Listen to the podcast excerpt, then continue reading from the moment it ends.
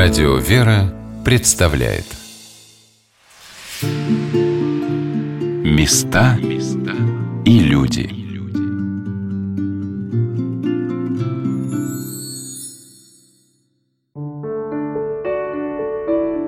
Сегодня на «Волнах Радио Веры» мы рассказываем о храме-музее святителя Николая в Толмачах, расположенном в Третьяковской галерее, о том, как молитва всех людей, которые в нем молились, объединяет и тех, кто жил прежде, и тех, кто будет приходить сюда в последующие века вокруг своих родных святынь, родных образов. Но каждая эпоха дарует этому храму свое продолжение. Так неизменно в нем место Павла Михайловича Третьякова и братьев Рубинштейн, которые вдохновляют многие поколения регентов этого храма на прекрасное пение, и современных ученых и реставраторов продолжать великие традиции музейного дела. Это и служение клириков этого чудесного храма. Настоятель храма протерей Николай Соколов принадлежит древнему роду священнослужителей. Я уже пошел по стопам отца, получил сан, когда уже работал в патриархии у референта патриарха Пимена. Благословение Святейшего Патриарха Пимена я получил первый священный сан диакона. А отец ваш тоже был священник? Да, отец и прадед, папрадед и папрадед. Более 300 лет у нас династия идет такая. А отец где служил? В каком храме? Он служил в храме святых мучеников Адриана и Натальи, город Бабушкин. Теперь Москва уже теперь это. А папа был потомственный священник на протяжении 300 лет. Его отец был расстрелян, священномученик Петр. И многие другие тоже. Ну, это все эпоха 30-х годов. Я обратила внимание в книге от Савла к Павлу, как называются воспоминания Зои Николая Пестовых, на то, каким духовным авторитетом обладал Николай Евграфович для близко знавших его людей. Батюшка поделился своими воспоминаниями о Николае Евграфовиче Пестове, его дедушке по материнской линии. Он был как старец, понимаете, хотя он занимался научной работой, и обычно с утра он уходил если не утром не литургия была, он каждое воскресенье почищался, ходил на литургию почти без исключения. Если был праздник, он был в храме или на работе уже у себя в институте. Уже вторая половина дня, когда приходил он, он занимался с нами или уроками, посмотрел, мы у него жили тогда. Строгий был? Не, он очень добрый был. Добрый, очень помогал, но как нам два слова скажет, все понятно будет сразу. И занимался с нашим воспитанием очень как бы грамотно, не заставляя человека чрезмерно делать то, что он еще не достиг, не понимает. Вторая половина дня уже вечером это были у него чистые приемы тех людей, которых к нему приходили, я повторяю, кто вот эти иерархии, священники, миряне. Это в день приходило, бывает, до 10-15 человек к нему. Это были дни, когда он принимал, был четверг, был принятие, вот мне день, ну, так неофициально, конечно, все это. Но вот он, люди пришли, даже сидели вот в гостиной, пока он, определенный человек, приходил к нему, там не меньше получаса проходил, и вот бывает, до 9-10 вечера у него было все это, бабушка тучала, Николай Графович всего прием закончен, пора отдыхать. Значит, всю ночь присидим, завтра рано вставать. Некоторые приходили и к нему, и к ней же. И одновременно беседуя с ней, получали тоже утешение от ее мудрости, от ее слов. И уже дедушки говорят, все уже, мы все выяснили для вас. И уходили. Так что вот так они вели такую очень скромную, но искренне миссионерскую жизнь. Это именно они были миссионеры, широко об этом не говоря. Я спросила отца Николая о том, что для него осталось самым важным, самым дорогим в облике его дедушки и бабушки. Я перенял от них вот, ту убежденность в бытии Божией, которая вот, это уже не от меня идет. Просто вот пошло воспитание в семье. Они служили Богу всем своим сердцем, всей душою и служили своему народу, государству прошли войны, и революцию прошли, и гражданскую войну, и ссылки, и преследования, и священников прятали у себя, и сами пострадали. И сын дедушки погиб на фронте, Николай, лейтенант. Когда я родился, в память его меня тоже назвали Николаем. И поэтому, служа вот так искренне своему призванию, они научили меня, что человек должен оставаться человеком при любых строях, что не мы избираем место, где нам жить. Господь послал нам сюда, значит, это место нашего бытия. И, как сказано, не место красить человека, а человек место. Поэтому они всегда за все благодарили Бога. Вот искренняя вера, благодарность Богу, любовь друг к другу. Они прожили больше 50 лет вместе. Это заставляет меня сегодня смотреть на себя, видеть свое недостоинство, еще увидеть, какие все-таки люди были искренние, насколько любили Господа и, несмотря ни на что, думали не о себе, а о своих близких. Вот это осталось для меня самым основным – служить людям, пока живешь. А вот что рассказала о семье отца Николая, о его маме Наталье Николаевне, дочери Николая Евграфовича и Зои Вениаминовны, администратор храма Ольга Анатольевна Шапова. Ну, мне кажется, вера в Бога.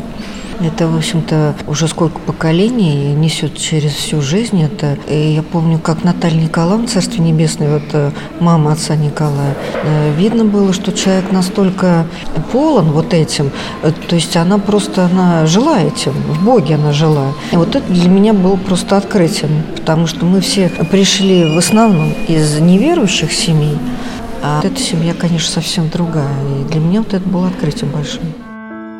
Я спросила батюшку о книге Николая Евграфовича Пестова «Современная практика православного благочестия» и о том, как он рассылал ее по всей России – она создавалась дедушка на протяжении больше 30 лет или 40. Он начал писать ее еще до войны. И первые главы еще читал покойный дедушка Коля, убитые. Но потом он, он вообще считал, что это не его работа. Он просто собрал высказывания святых отцов о различных сторонах христианской жизни. Так он назвал «Путь построения христианского мира созерцания» или «Пути к совершенной радости» назывался так у него. И он имел громадную, обширную библиотеку. И сам, будучи человек ученого склада ума, там он профессор химии был, доктор наук, но тем не менее то, что он читал, у меня остались его рукописи, которые он из каждой книги выписывал. Это большие толстые тетради. Из этих выписок святых отцов он потом составлял такую как бы вот компиляционную работу, которая, в принципе, потом соединял определенными фразами, своими дополнениями.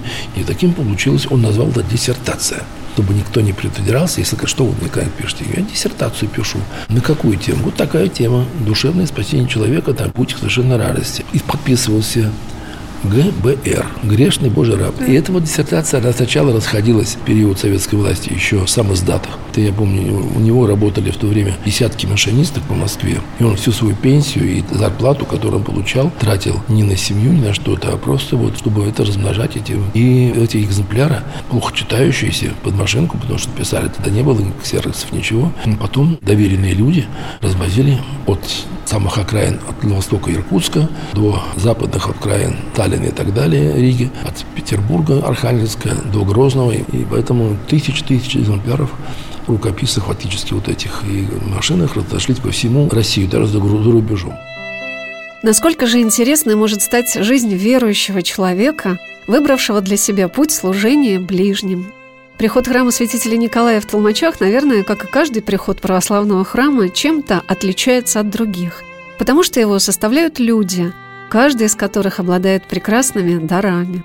По словам батюшки, толмачевцы – приход очень дружный – Вообще у нас приход очень дружный, хороший, светлый.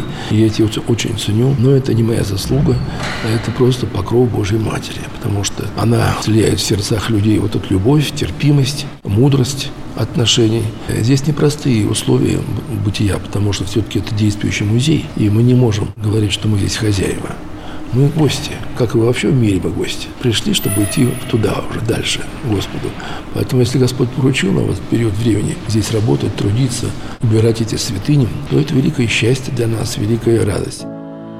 Батюшка поделился тем, какие отзывы можно услышать от людей, впервые посетивших этот храм – ну, конечно, много вещей, которых, скажем, в других храмах не позволили бы делать. У нас разные люди приходят. Например, мы не можем запретить приходить инославным, приходить людям вообще не почитающим ни иконы, не понимающим, что они пришли в храм, в неподобающей одежде, неподобающим видом. Но это все сглаживается, если ты правильно относишься к людям, никогда их не обзовешь каким-то словом нехорошим, а всегда с любовью и радостью, если даже замечание сделаешь, все люди поймут тебя.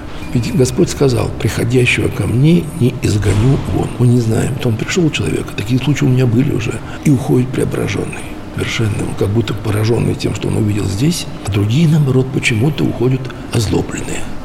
Почему вот там все, смотришь, что много золотых украшений, то есть позолоченный иконостас, говорит, вот попы, говорит, наворовали золото, и все. Такие тоже, да, слышишь отзывы. Ну, каждому свое, понимаете, каждый по-своему понимает. Но тем не менее, большинство людей приходят с радостью и уходят духовно утешенные, радостные, хотя, может быть, даже еще не воцерковленные. Но это значит то, что Господь их привел, и, может быть, завтра они что придут сюда. И так были случаи. Вам пришли, храм такой красивый, так понравился. Можно вас будем крестить детей своих? Пожалуйста, если человек уже подготовится, пройдет сейчас, как сказано, катехизацию определенную, поймет, что сам пришел не просто ради традиции или просто ради галочки какой-то, или удостоверения о крещении. Мы с любовью и радостью его крестим. У нас есть крестильные здесь, есть специальные взрослые баптистерии, где может креститься и взрослые люди. Купель большая наполняется, где люди, может быть, полностью погружением. Есть и для маленьких купели отдельно. Так что у нас все есть. И все условия совершения всех таинств. И таинств совершаются, и венчание, и крещение. Не говоря уже о исповеди почищения, когда литургии бывает. Несколько раз в году бывает на соборовне, но это обычно в Великом посту. Наверное, нет в России человека, который не хотел бы хоть раз в жизни побывать в Третьяковской галерее. Но, думаю, немало найдется и верующих людей, которые хотели бы начать свое вхождение в мир церкви, ее таинство, под сенью таких великих русских святынь, как Владимирская и Иверская икона Божьей Матери, Дмитровский крест, мощевик с частицами мощей многих древних святых – ведь человек, приходя в храм, обретает в нем всю полноту дарований от Бога, данную этому месту, этому Дому Божию. Для кого-то в храме в Толмачах станет близким изображение Бога Отца в Никольском пределе или образ покрова Божьей Матери на фресках храма. А кому-то роднее будут образы русских святых рядом с главным иконостасом. Но мне кажется, что каждый русский человек обязательно захочет привести сюда своих детей – чтобы показать, какая история, какая культура унаследована им от наших предков, и чтобы осознать, что ты часть этого огромного государства, большого числа людей, которые склонялись в молитве перед этими святынями в надежде и уповании на Бога и Его Пречистую Матерь. И, может быть, главное, что вынесла я из посещения дорогой Третьяковки в этот раз, что мы действительно часть огромного целого – именуемого Россией. Усилий хороших, настроения хорошего и всем-всем радиослушателям помощи Божьей во всех делах, заботах. Храни всех Господь.